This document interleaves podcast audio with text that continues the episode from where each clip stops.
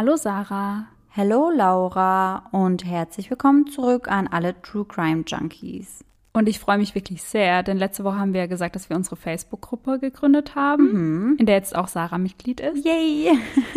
Und wir sind jetzt nach einer Woche schon fast 200 Mitglieder und darüber haben wir uns wirklich riesig gefreut.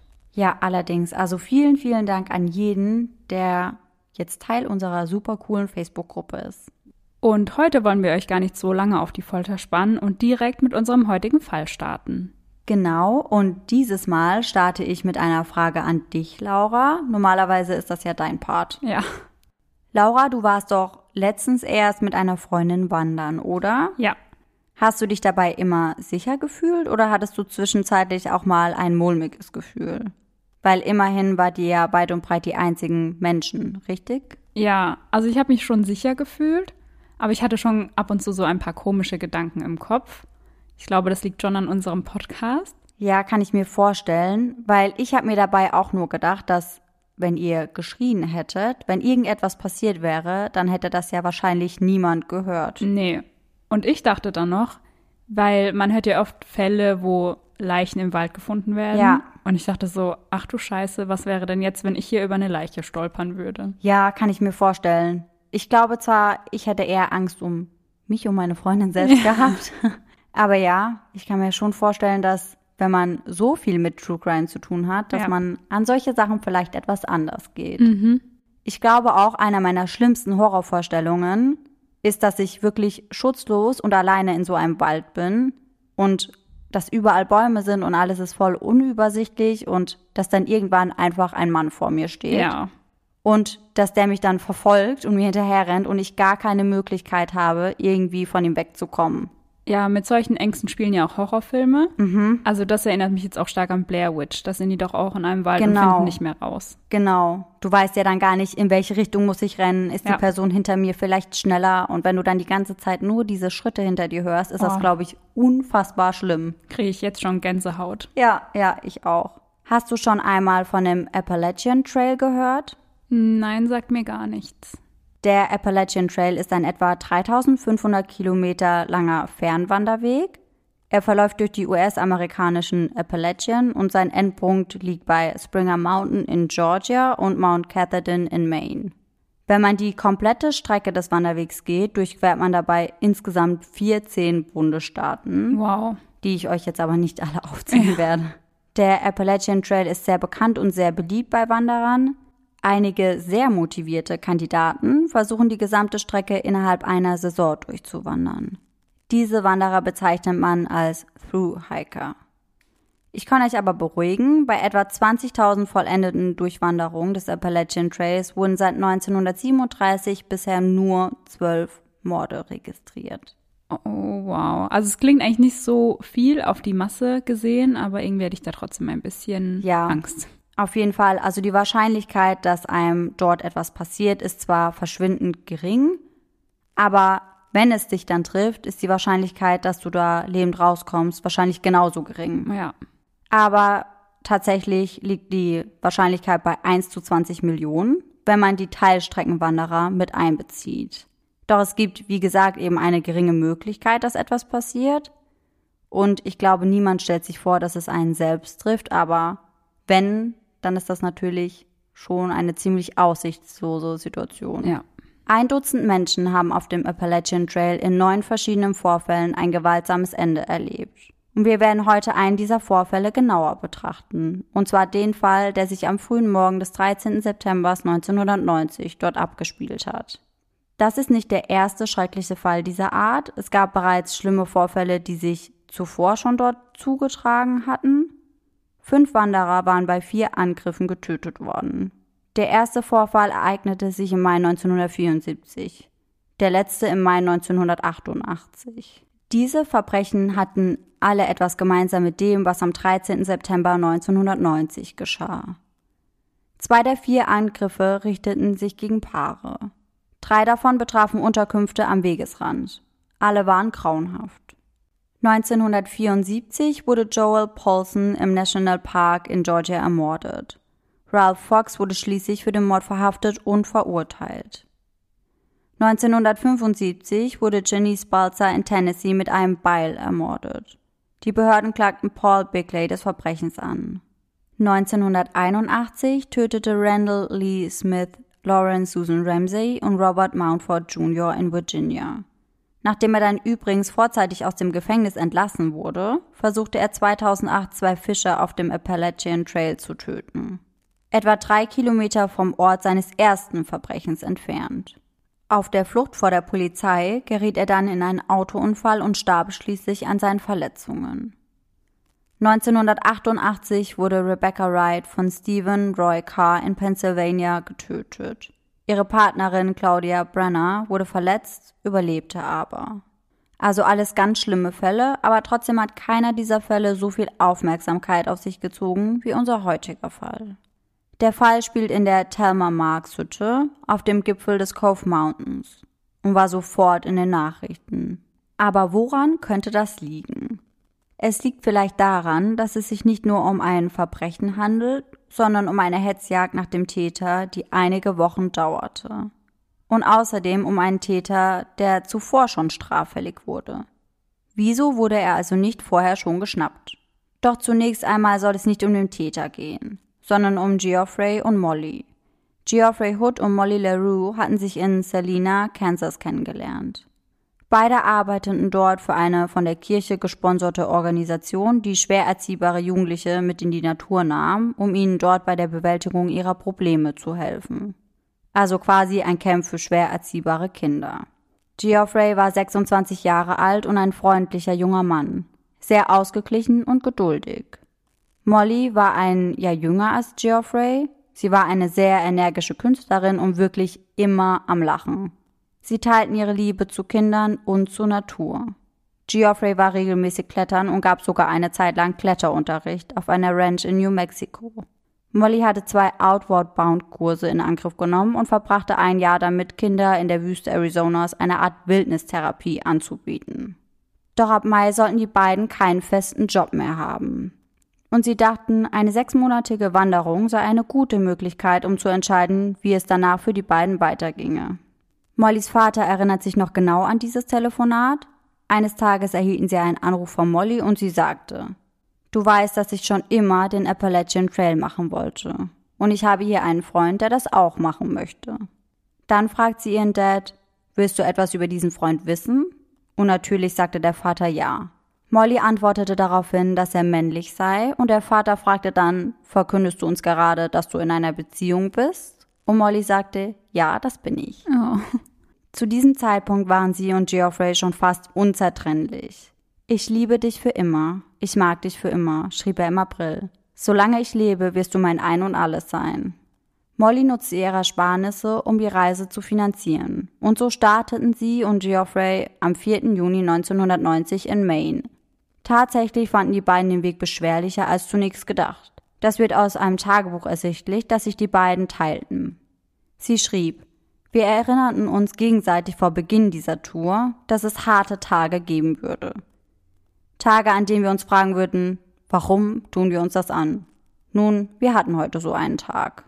Aber sie schrieben auch in die Logbücher, die in den Hütten waren, denn in allen Hütten, die am Wegrand des Appalachian Trail standen, gab es eben solche Logbücher, in denen sich die Wanderer verewigen konnten.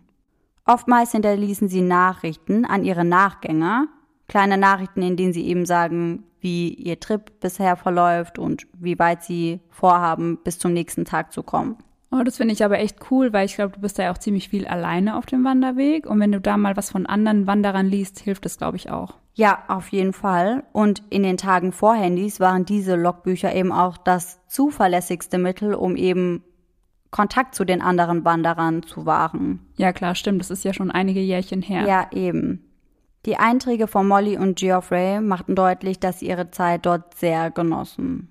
Viele Wanderer, die nach Molly und Geoffrey an die jeweiligen Hütten kamen, berichten im Nachhinein, dass sie viele schöne Nachrichten von Molly und Geoffrey gelesen hatten. Es ist wohl so üblich, dass die Wanderer sich dafür extra bestimmte Pfadennamen geben, Molly nannte sich Nalgene und Geoffrey nannte sich Clevice. Sie hinterließen wirklich an jeder Unterkunft fröhliche Logbucheinträge. Sie dankten den Freiwilligen, die den Pfad aufrecht erhielten. Sie gaben sogar Shoutouts an andere Wanderer, darunter auch einen, der sich Muskrat nannte, den sie zuvor schon bei ihrer Wanderung getroffen hatten. Sie waren selbstironisch, lustig und freundlich. Anhand der Logbucheinträge kann man nachvollziehen, dass Molly und Geoffrey wohl recht langsam unterwegs waren. Sie hielten oft an, um Fotos zu machen, um sich Pflanzen anzuschauen, um Schildkröten und Salamander zu beobachten und um Brot zu backen. Die beiden machten also wirklich ganz gemütlich und ließen sich viel Zeit für alles. Ein paar Wanderer, die dicht hinter den beiden waren, versuchten die beiden einzuholen. Sie haben daraus eine Art kleines Spiel gemacht und wollten die beiden einfach überholen. Und die beiden Wanderer hießen Craig Hammer und Earl Swift. Die beiden waren ursprünglich gar nicht zusammen wandern, sondern trafen sich durch Zufall auf dem Pfad. Die beiden kamen aus derselben Gegend und verstanden sich auf Anhieb sehr gut und entschieden sich daher gemeinsam weiter zu wandern. Und sie machten es sich eben zu dem gemeinsamen Ziel, Geoffrey und Molly einzuholen. Und tatsächlich schafften sie dies dann auch am Freitag, dem 20. Juli. Sie trafen sich an der Hütte Jeffersbrook in der Nähe von Glencliff, New Hampshire. Earl Swift berichtet später über diese Begegnung. Als er Molly und Geoffrey traf und ihnen die Hand schüttelte, sagte er den beiden, dass er das Gefühl hatte, dass sie sich bereits schon mal getroffen hätten. Sein erster Eindruck von Molly? Blond und mit Grübchen. Schnell zum Lächeln zu bringen. Solide gebaut, aber offensichtlich sehr fit. Temperamentvoll, lustig und ein Detail fiel ihm auch auf. Sie hatte eine blauhaarige Trollpuppe, die aus ihrem Rucksack baumelte. Der erste Eindruck von Geoffrey? Bärtig, gebräunt, dünn, mit einer rauchigen Stimme. Earl Swift sagt, dass ihm direkt auffiel, dass Geoffrey einen der besten Rucksäcke mit sich trug, die man zu dieser Zeit haben konnte. Einen großen, grünen Gregory. Außerdem konnten beide wohl sehr gut mit ihrer Ausrüstung umgehen. Er sagte, die beiden handhabten ihre Ausrüstung in fachmännischer Lässigkeit.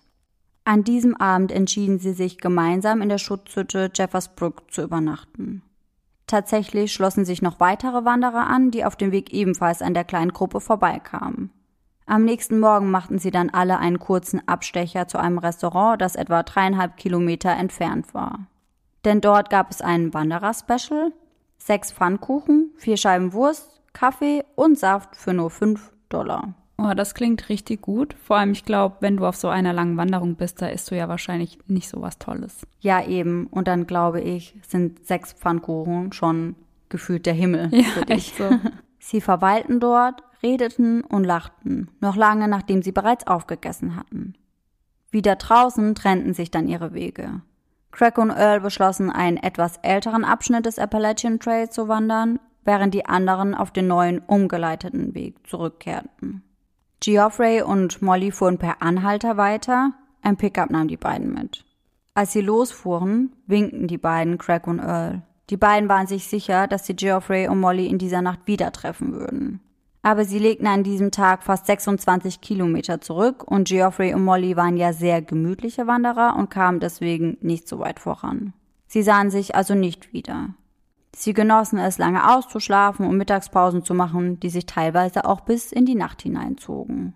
Earl hinterließ in den Logbucheinträgen immer mal wieder ein kleines Hallo an die beiden und manchmal antworteten sie ihm auch.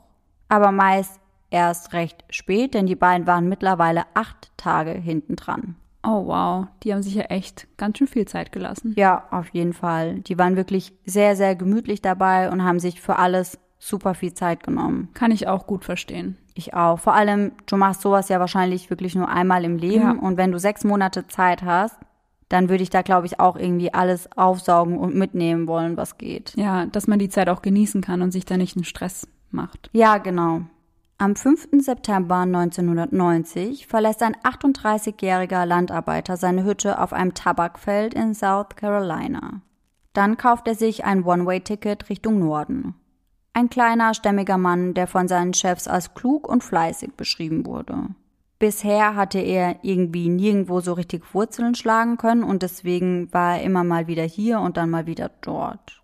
Er war ein sehr ruhiger Typ, fast schon zu ruhig. Es wirkte auf einige Menschen wohl, als hätte er etwas zu verbergen. Obwohl er auf der Arbeit so fleißig war, war er oftmals abwesend.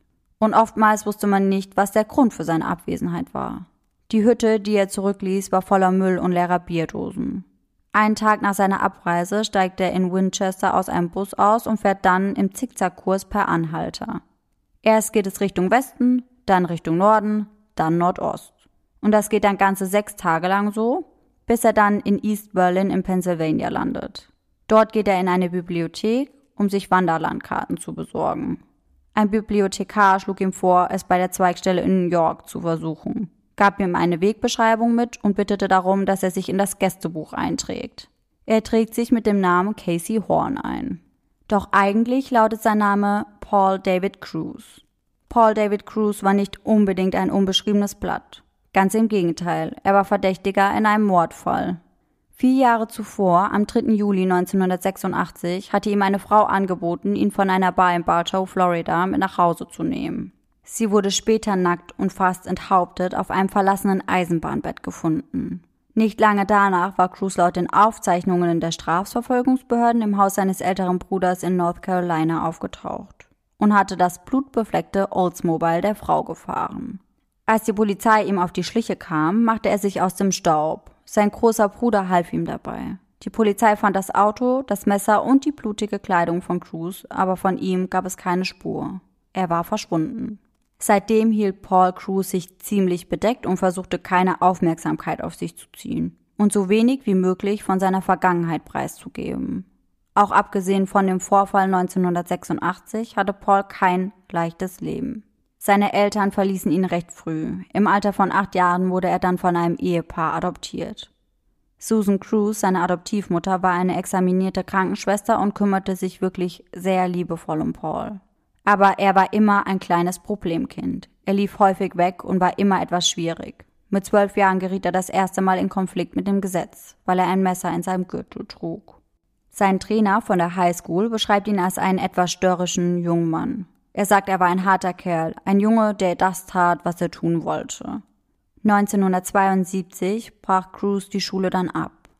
Paul verschwand für eine kurze Zeit, kam dann aber wieder zurück, um die Schule noch im Sommer zu beenden. Im selben Jahr ging er dann zu den Marines. Im Januar 1973 heiratete er dann seine Highschool-Liebe Theresa Ann Donman. Kurz darauf wurde er Vater. Klingt zunächst einmal so, als würde für ihn alles sehr gut laufen und als hätte sich das Blatt gewendet. Aber falsch gedacht. Paul hatte schlimme Depressionen, sprach aber mit niemandem darüber. Nur zwei Wochen nach seiner Hochzeit schlitzte er sich die Pulsadern auf und wurde daraufhin in ein Militärskrankenhaus eingewiesen. Nur ein Jahr später folgte dann die Scheidung und danach wusste er einfach nicht wohin mit sich. 1977 lernte er seine zweite Frau kennen. Eines Morgens kroch er hinter ihr ins Bett und hielt ihr ein Messer an die Kehle. Auch sie ließen sich scheiden. Äh, ja, das hätte ich jetzt auch erwartet. Nicht so überraschend. Nein. er kehrte dann nach Florida zurück, wo er jeden Frühling Orangen pflückte. Bis zum Mord in Bartow, über den wir vorhin gesprochen haben. Ein Verbrechen, dessen er am 7. Juli 1986 formell angeklagt wurde. Doch wie wir wissen, konnte er der Polizei entkommen. Und jetzt am späten Nachmittag des 11. September 1990 findet er seinen Weg zum Appalachian Trail. An dieser Stelle führte der Appalachian Trail einer 25 Kilometer langen gepflasterten Straße durch das Tal. Eine schattenlose Wanderung, die die Füße stark beanspruchte. Ein gepflasterter Weg ist einfach viel schwerer zu bewältigen, vor allem für die Knie und für die Füße. Das macht einfach keinen Spaß dann und außerdem gab es auf dieser Strecke wirklich kein bisschen Schatten. Man musste die 25 Kilometer also wirklich in der prallen Sonne zurücklegen. Und es gab eben sogenannte Caretaker des Pfades, die sich um den Appalachian Trail kümmerten und diese arbeiteten schon seit Jahren daran, genau diesen Fußweg in den Wald umzuleiten. So gäbe es dann immerhin ein bisschen Schatten für die Wanderer. An diesem Nachmittag war Karen Lutz, eine der ATC, also der Appalachian Trail Caretaker, dabei, ein solches Stück zu vermessen.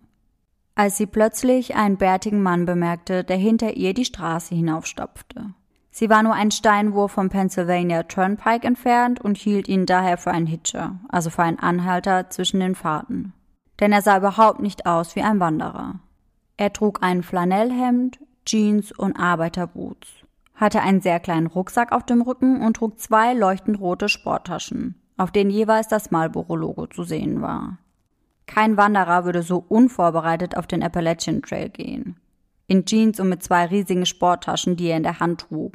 Der Mann hielt seinen Kopf die ganze Zeit über nach unten und blickte auf den Boden, während er in Richtung Norden ging. Zwei Stunden später fuhr Karen Lutz dann ebenfalls Richtung Norden und dort sah sie den Unbekannten dann wieder. Und dann wurde ihr klar, dass er anscheinend doch wandern war. Er war nicht weit von der Stelle entfernt, an der der Appalachian Trail von der Straße in den Wald verlief. Wenn er sich beeilte, schaffte er es vielleicht vor Einbruch der Dunkelheit zum Darlington Bunker, der nur knapp fünf Kilometer entfernt war. Karen Lutz fuhr weiter. Etwas an dem Mann, sein schmieriges Erscheinungsbild, seine Kleidung, sein freudloser Gang, erfüllte sie mit Furcht. Zu diesem Zeitpunkt wusste sie nicht, dass der Fremde ein Revolver des Kalibers 22 eine Schachtel mit 50 Kugeln und ein zweischneidiges, fast 20 Zentimeter langes Messer bei sich trug. Oh mein Gott. Mhm. Sie wusste nicht, dass er zu den meistgesuchten Flüchtlingen in Florida gehörte. Und trotzdem hatte sie ein ungutes Gefühl. Sie äußert sich später auch nochmal zu diesem Moment und sagt, dass sie jahrelang von diesem Moment heimgesucht wurde und ganz, ganz schlimme Schuldgefühle hatte. Weil sie ihn ja gesehen hatte und auch gespürt hatte, dass eine böse Aura von ihm ausging und trotzdem hat sie ja nichts getan. Aber ich glaube, was willst du auch als Frau alleine machen? Ich glaube, sie hätte sich ja sonst auch in Gefahr bringen können. Eben, und sie hatte ja auch nur ein ungutes Gefühl. Also Ja. sie hatte überhaupt keinen Anhaltspunkt. Du kannst ja dann nicht zur Polizei sagen, ja, ich habe einen gesehen. Der hat mir nicht gefallen. Ja, Check den mal ab. ja, genau. Also es gab ja keinen Anhaltspunkt dafür, dass er halt wirklich gefährlich war. Ja. An diesem Tag, also dem 11. September, hatten Molly und Geoffrey es bis nach Duncannon geschafft. Sie waren nur noch wenige Tage von ihrer Halbzeitmarke entfernt, dann hätten sie endlich die Hälfte ihres sechsmonatigen Wandertrips geknackt. In dieser Nacht entschieden sie sich, im Doyle Hotel am Wegesrand zu übernachten. Die meisten Nächte übernachteten sie in ihrem Zelt oder in einer der holzernen Hütten, die sich entlang des Appalachian Trails überall fanden. Das Doyle Hotel war vielleicht kein Fünf-Sterne-Hotel, aber da die beiden seit Monaten nicht mehr auf einer Matratze geschlafen hatten, war es für die beiden mehr als ausreichend. Ich wollte gerade sagen, das ist ja dann schon ein kleines bisschen Luxus. Ja, auf jeden Fall. Sie packten ihre Sachen aus, riefen ihre Eltern an und aßen abends mit einigen Wandern Pizza. Geoffreys Mutter erinnert sich noch genau an das Telefonat, denn Geoffrey sagte etwas, was ihr bis heute nicht mehr aus dem Kopf geht. Er sagte ihr, dass er ihnen unbedingt etwas sagen muss, wenn sie sich alle wiedersehen. Geoffreys Familie sagt, das hätte für ziemlich viele Spekulationen gesorgt und sie sind sich bis heute sicher, dass die beiden ihre Verlobung bekannt geben wollten. Am Morgen des 12. September treffen sie sich dann mit Mollys Großtante und zwei weiteren Verwandten in der Stadt. Sie begleiteten sie zum Mittagessen in eine nahegelegene Fernfahrerkneipe. Danach holten sie ihre Post ab, gingen dann noch schnell zu einem kleinen Lebensmittelladen einkaufen und um 15.45 Uhr machten sie sich dann wieder auf den Weg. Erst nach 17 Uhr erreichten sie den Telmamark Shelter, eine kleine Hütte auf dem Gipfel des Cove Mountain. Diese Schutzhütte selbst war ein dreiseitiger Schuppen, der nur etwa 10 Meter vom Pfad entfernt stand. Er war von Birken, Pappeln und Eichen umgeben. Dreiseitiger Schuppen heißt übrigens, dass es zwei Außenwände gab und dann noch eine hintere Wand. Die andere Seite der Hütte war also komplett offen. Am 13. September kam eine Gruppe bestehend aus drei Wanderern, die Geoffrey und Molly einholen wollten, in Duncannon an. Jean Flatfeet Butcher beschloss nicht zu trödeln und wanderte den Cove Mountain hinauf. Als Butcher dann die Telmermarks Hütte sah, beschloss er nicht anzuhalten und wanderte weiter nach Darlington. Dort fand er eine kleine Hütte übersät mit Müll. Unter leeren Bierdosen fand er eine weggeworfene Busfahrkarte, einen Bibliothekszettel, der jemanden namens Casey Horn gehörte, und einen leeren roten Turnbeutel. Biff und Cindy Bowen, die beiden anderen Wanderer, entschieden sich zurück in die Stadt zu fahren. Dort gingen sie dann essen und gönnten sich eine Pizza, Eiscreme und Bier. Kurz vor 17 Uhr gingen sie dann weiter und gegen 6 Uhr erreichten sie dann eine Abzweigung. Cindy und Biff wussten, dass sie Geoffrey und Molly dicht auf den Fersen waren. Sie planten Biffs bevorstehenden Geburtstag im Telmermark Shelter zu feiern und freuten sich darüber, dass sie das vielleicht mit Molly und Geoffrey machen könnten. Immerhin waren sie den beiden seit fast drei Monaten gefolgt. Wir wussten, dass sie gute Menschen waren, sagt Cindy später, weil wir ihre Einträge gelesen hatten. Sie wurden langsamer, als sie sich dem hinteren geschlossenen Teil des Telmermark Shelters näherten. Auf der Lichtung war es totenstill. Und dann entdeckt Biff etwas. Er sagt seiner Frau, sie soll stehen bleiben und nicht weitergehen. Nur eine Stunde später waren sie wieder in Duncannon und riefen die Polizei. Es dauerte weitere vier Stunden, um Geländewagen auf einer alten Holzabfuhrstraße den Berghang hinauf zu manövrieren. Wobei die Soldaten Bäume fällten, um den Weg frei zu machen. Oh, wow. Mhm. Als die Polizei am Telmermark-Shelter ankommt, bietet sich ihnen ein grausames Bild. Zuerst sehen sie Molly mit dem Gesicht nach unten in einer Blutlache liegen, die Hände auf dem Rücken gefesselt. Geoffrey war teilweise nackt. Er hielt ein weißes Hemd in der Hand. Auf den ersten Blick sah es aus, als würde er einfach nur schlafen. Aber eben nur auf den ersten Blick. Geoffrey und Molly starben höchstwahrscheinlich zwischen 5 und 7 Uhr am Morgen. Viel mehr ist nicht sicher. Gab es einen Kampf, als sie ihren Mörder trafen? Das ist unbekannt. Oder wurden sie angegriffen, als sie schliefen? Das ist unklar. Anhand der Untersuchung des Tatorts konnte zusammengesetzt werden, was dem Paar vermutlich zugestoßen war. Auf Geoffrey wurde dreimal geschossen, mit einer Pistole mit dem Kaliber 22. Ein Schuss in den Rücken, ein Schuss in den Unterleib und ein Schuss in den Kopf. Aus einer Entfernung von etwas über einem Meter. Das konnte basierend auf den Schießpulverrückständen, die am Tatort sichergestellt wurden, rekonstruiert werden. Da er die größere Bedrohung darstellte, wurde er höchstwahrscheinlich zuerst angegriffen. Molly wurde daraufhin gefesselt. Als sie gefunden wurde, waren ihre Hände immer noch gefesselt und ein Seil war um ihren Hals geschlungen. Dann wurde sie vergewaltigt. Anschließend wurde sie erstochen. Der Mörder stach auf sie ein mit einem 20 Zentimeter langen Messer. Er stach ihr achtmal in den Hals, in die Kehle und in den Rücken. Es konnte festgestellt werden, dass beide Opfer nicht sofort starben, aber wohl einige Minuten nach der Attacke. Beide verbluteten aufgrund ihrer schlimmen Verletzungen. Nach Gesprächen mit Einheimischen und Wanderern konnte die Polizei eine Beschreibung einer verdächtigen Person zusammenstellen. Jemanden, den sie unbedingt finden mussten. Der Verdächtige wurde beschrieben als ein ungepflegter Weißer, der mit zwei roten Sporttaschen gesehen wurde. Das Marlboro-Logo auf beiden Taschen. Oh, den kennen wir doch. Mhm.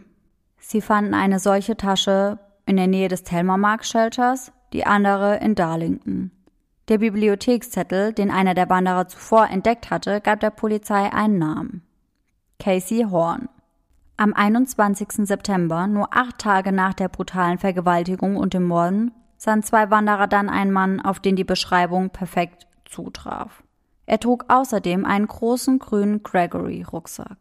Aber es sah so aus, als wüsste er nicht genau, wie er mit diesem Rucksack und mit seiner Ausrüstung umgehen sollte. Ach, warte, der Rucksack war doch von Geoffrey. Richtig? Mhm. Er hatte auf jeden Fall auch einen großen grünen Gregory. Mhm. Mhm. Sie meldeten ihn dem National Park Service und gegen 20 Uhr wurde Paul David Cruz dann wegen des Doppelmordes im Telma Parks Shelter festgenommen. Bei der Verhaftung sagte er, sein Name wäre David Casey Horn. In den nachfolgenden Monaten, in denen Cruz im Perry County Prison in New Bloomfield auf seinen Prozess wartete, kam aber noch viel mehr ans Licht. Es kam heraus, dass er einen falschen Namen angegeben hatte und so stellte sich heraus, dass er auch des Mordes der 56-jährigen Clemi Jewel Arnold im Bartow beschuldigt wurde. FBI-Aufzeichnungen besagen, dass die Frau nackt in der Nähe von Cruz Haus neben einem alligatorverseuchten Sumpf gefunden wurde. Ihre Kehle wurde sechsmal aufgeschlitzt. Sie wurde fast enthauptet. Cruz blutige Kleidung und das Messer wurden im Kofferraum ihres Autos gefunden. In den folgenden Monaten sprachen die Polizisten mit den Verwandten, mit Lehrern, Klassenkameraden und Trainern von Cruz. Alle bestätigten, dass er schwer depressiv und drogenabhängig war. Außerdem hätte er sich des Öfteren aggressiv gezeigt. Er hatte psychische Probleme. Er hatte Anzeichen, manisch-depressiv zu sein, sagt Susan Cruz, seine Adoptivmutter. Sie sagte, ihr Sohn sei sehr verbittert darüber gewesen, dass er gezwungen wurde, seine leibliche Familie zu verlassen. Er war wütend auf seinen leiblichen Vater Edward Horn, der ihn und seine sieben Brüder und Schwestern verlassen hatte, als Cruz noch klein war. Kommt dir der Name Horn bekannt vor? Warte, da muss ich kurz überlegen. Ah hat er nicht den Namen Casey Horn in der Bibliothek angegeben? Ja, genau. Ah. Er hat sich mit Casey Horn dort eingetragen Mhm. und auch in den Logbucheinträgen an den verschiedenen Hütten hatte er immer mit Casey Horn unterzeichnet. Ah ja. Zu seiner schwierigen Kindheit kam dann später sein exzessiver Alkoholkonsum. Anfang der 80er Jahre zog Cruz nämlich nach North Carolina und wohnte dort mit seinem leiblichen Bruder Donald Ray Horn zusammen. Laut Horns Freundin hatte Cruz eine liebe und zurückhaltende Art, doch die verschwand, wenn er Whisky trank und Dope rauchte. Sie waren wegen Kokain und Marihuana sehr jähzornig. Sie mischten es mit Bier und Whisky, sagt sie aus. Und sie muss es wissen, schließlich bekam sie seine aufbrausende Art am eigenen Leib zu spüren. Sie ist noch heute teilweise gelähmt, weil Horn ihr während eines Streits mit einer abgesägten Schrotflinte in den Kopf geschossen hatte. Oh mein Gott. Ja, ich denke, mehr muss man dazu nicht sagen. Nee.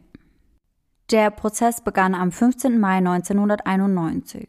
Die Anklage rief 60 Zeugen auf und legte den Geschworenen 158 Beweisstücke vor. Die aufgerufenen Zeugen bestätigten, dass sie Cruz in den Tagen vor und nach den Morden auf dem Appalachian Trail in der Nähe des Tatorts gesehen hatten. Sie alle verwiesen darauf, dass sie nicht anders konnten, als ihn zu bemerken, weil er so viel am Platz aussah. Mit einigen Wanderern hatte er sich wohl unterhalten. Und diese Unterhaltungen lassen vermuten, dass er sich auch mit Molly und Geoffrey unterhalten haben muss denn er erzählte deren Geschichte, als wäre es seine eigene gewesen. Er erzählt, dass er am 1. Juni in Maine zu seiner Wanderung aufgebrochen sei und dass er versuchte, den Wanderer Muskrat einzuholen. Das hat er vermutlich für Molly und Geoffrey aufgeschnappt und ich finde, das macht das Ganze einfach nochmal schlimmer. Ja, voll. Also das ist echt, oh, das ist so krank. Ja, weil das einfach auch vermuten lässt, dass er sich vorher, bevor er die beiden getötet hat, wahrscheinlich mit ihnen unterhalten hat. Ja. Also er ist nicht einfach in die Hütte gekommen, als sie geschlafen haben, sondern hat sie noch in ein Gespräch verwickelt und sie dann getötet. Und wahrscheinlich haben die sich wieder erstmal gefreut, dass man mal wieder einen anderen Wanderer sieht ja, und sich austauschen kann. Ja, eben. Und dann passiert sowas. Die haben wahrscheinlich 0,0 damit gerechnet. Mhm. So schlimm. Cruz machte es der Polizei aber auch ansonsten recht leicht. Es stellte sich heraus, dass der große grüne Gregory-Rucksack, den er bei seiner Verhaftung bei sich trug, wirklich der von Geoffrey war. Ah ja. Außerdem trug er dessen Stiefel und dessen Uhr, als er verhaftet wurde. Wie kann man, also, nee. Ich, finde das auch so krank. Das können wir auch gar nicht nachvollziehen, weil Mhm. wir einfach nicht so sind, aber ich finde das echt, ich finde das so makaber. Ja, total. Auch die beiden Waffen trug er bei seiner Verhaftung bei sich. Das Messer, mit dem er Molly getötet hatte, und eine Pistole mit dem Kaliber 22. Okay, mehr Beweise braucht es ja eigentlich gar nicht. Aber es gibt tatsächlich noch mehr Beweise, denn er hatte ja auch seine Ausrüstung in der Unterkunft zurückgelassen, von der einiges zur Tabakfarm in South Carolina zurückverfolgt werden konnte. Das ist die Tabakfarm, in der er vor dem ersten Mord gearbeitet hatte. Ah ja, okay. Und ihr erinnert euch ja an die zwei roten Marlboro-Taschen, oder? Mhm. Ja, und diese zwei Taschen lassen sich eben auf diese Tabakfarm zurückverfolgen. Oh Gott, also das war echt ja gar nicht durchdacht. Mm, -mm überhaupt nicht. Der Staatsanwalt legte außerdem Beweise vor, aus denen hervorgeht, dass die Waffe, die bei Cruz gefunden wurde, mit den Kugeln übereinstimmt, die aus Geoffreys Körper geborgen wurden.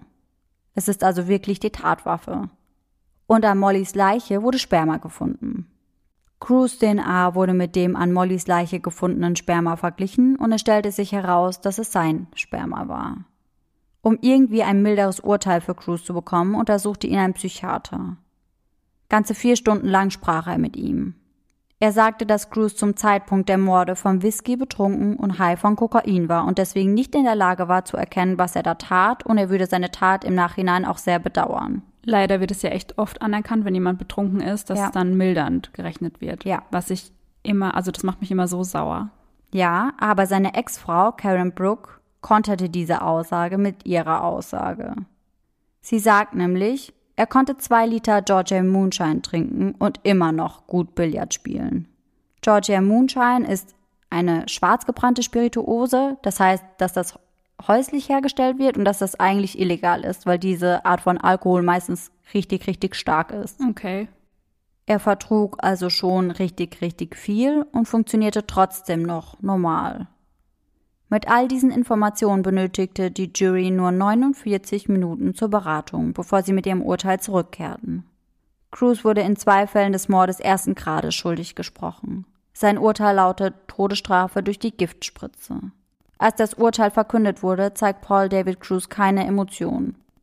Die Angehörigen der Opfer weinten. Ein Zuschauer im Gerichtssaal rief laut aus, Gott sei Dank. 2006 wandelte der Staat Pennsylvania das Urteil dann in lebenslange Haft ohne die Möglichkeit auf Bewährung um. Zehn Jahre nach dem schrecklichen Vorfall wurde der Telmer Mark Shelter im Jahr 2000 dann abgerissen und durch eine neue Hütte ersetzt. Mittlerweile ist das Holz der neuen Unterkunft erkraut. Es fügt sich behaglich und unaufdringlich in seine Umgebung ein und ist eins mit dem Wald geworden. In denselben Jahren erkrankte Connie LaRue, also die Mutter von Molly, an Krebs und verbrachte ihre letzten Tage in einem Hospiz.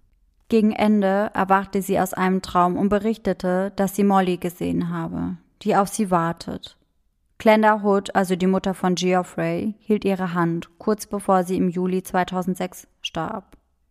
Glenda Hood trauert weiterhin nicht nur um Geoffrey, sondern auch um die Zukunft, die er mit Molly hätte haben können. Es ist ein Verlust, den sie bei der Anhörung im Dezember 2006 noch einmal deutlich machte, bei der Crews Todesurteil durch lebenslange Haft ohne Bewährung ersetzt wurde. Sie sagt, an diesem Tag wurde mir meine Zukunft genommen. Ich habe seine Hochzeit mit Molly verpasst. Ich habe es verpasst zu sehen, wie sie ihr Leben miteinander teilen.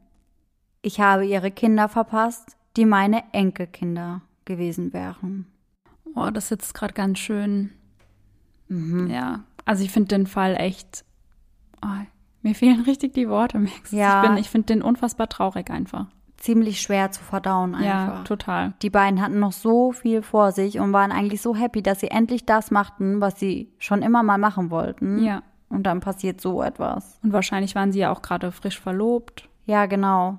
Auf jeden Fall frisch verliebt. Ob sie jetzt ja. verlobt waren, das weiß man ja nicht genau, aber sie waren zu diesem Zeitpunkt einfach super happy und dann reißt sie etwas so Unnötiges, Grundloses einfach aus dem Leben. Ja, weil eigentlich gab es ja auch kein wirkliches Motiv. Nein, es gab kein Motiv. Das war wahrscheinlich wirklich, weil er halt immer aggressiv wurde, wenn er Alkohol und Drogen zu sich nahm. Ja. Und die beiden waren wahrscheinlich einfach zur falschen Zeit am falschen Ort. Und da stellt man sich jetzt wieder die Frage, wenn sie dann doch schneller gewandert wären, wären sie ihm vielleicht gar nicht begegnet oder ja. nicht alleine zumindest. Ja. Und oh. die Nacht davor haben sie ja auch in einem Hotel übernachtet. Ja. Wenn sie diese Nacht vielleicht wieder in einem Hotel verbracht hätten, wäre auch nichts passiert. Oh, solche Fragen machen einen dann einfach wahnsinnig. Ja, total. Und ich glaube, den Eltern bzw. den Familien geht es da ganz genauso. Ja. Das muss so schlimm sein.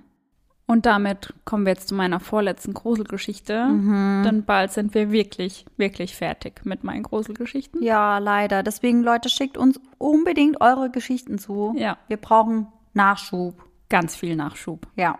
Und die heutige Geschichte, die vorletzte Geschichte, heißt Der böse Freund. Meine Mutter und ich sind zu meiner Mutter, ihrem neuen Freund, gezogen. Der wohnt gegenüber von einem Friedhof. Nachts hatte ich immer Angst. Eines Nachts passierte es. Und zwar Thorsten, so hieß meiner Mutter ihr Freund, ging auf den Friedhof und kam blutbeschmiert wieder nach Hause. Das machte mir Angst und ich erzählte es meiner Mutter, doch Thorsten hatte das alles gehört und so weckte er mich eines Nachts auf und sagte, Komm mit, ich habe eine Überraschung für dich. Ängstlich folgte ich ihm. Er verließ das Haus mit mir. Als ich sah, dass er zum Friedhof gehen wollte, versuchte ich wegzulaufen doch er hielt mich fest und zerrte mich mit. Wir liefen durch die Reihen auf ein ausgebuddeltes Grab zu. Der Sarg war offen und auf dem Grabstein stand Vanessa Röhe, 1.1.1994 bis 11.8.2005. Ich schrie, doch Thorsten schmiss mich in den Sarg und vergrub mich. Laura Regenauer. Abruptes ja. Ende, wie immer. Ja, auf jeden Fall passiert. Ist schon immer schwierig, wenn ein neuer Partner ins Leben kommt. ja, und er dann noch gegenüber von einem Friedhof wohnt. Ja, auf jeden Fall. Ganz, ganz natürliche Story. Passiert öfter. Also seid da bitte ganz, ganz vorsichtig und passt auf. Ja, bitte. Und falls es da draußen immer noch Leute gibt, die uns nicht auf Instagram folgen. Was ich mir kaum vorstellen kann. Ja, aber falls, dann folgt uns da auf jeden Fall, denn in nächster Zeit stehen einige coole Sachen an. Allerdings. Und richtig auf, coole Sachen. Ja. Und auf Instagram könnt ihr dann mitraten, um was es sich da genau handelt. Mhm. Und dort erfahrt ihr natürlich auch als erstes, um was es dann im Endeffekt geht. Ja, also schaut vorbei bei eisenedark.der Podcast. Ja, das wollt ihr auf gar keinen Fall verpassen. Und somit sind wir wieder am Ende unserer heutigen Folge. Dann hoffen wir, dass ihr alle nächsten Sonntag wieder mit dabei seid und bis dahin schöne Träume. Bis dann. Tschüss. Tschüssi.